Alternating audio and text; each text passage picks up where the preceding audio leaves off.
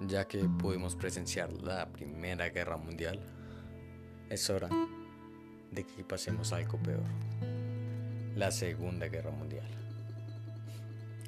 Los alemanes, después de quedarse insatisfechos ya que lo único que ganaron fue desprestigio y pérdidas humanas, declaran la guerra invadiendo Polonia en 1939 y con una perfidia guardada y un sentimiento de nacionalismo y superioridad de raza,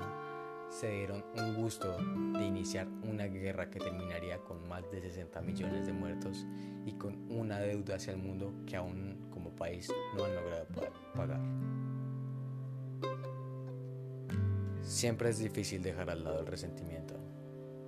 pero porque sea difícil no significa que no haya manera de lograrlo. De nuevo, si en este caso el humano hubiera optado por el camino del diálogo y no el de la violencia, hoy no se tendría que recordar esa época como una de las más sangrientas de la historia de la humanidad, sino como el día en el que fuimos capaces de reconocer nuestros errores y ayudarnos colectivamente a corregirlos.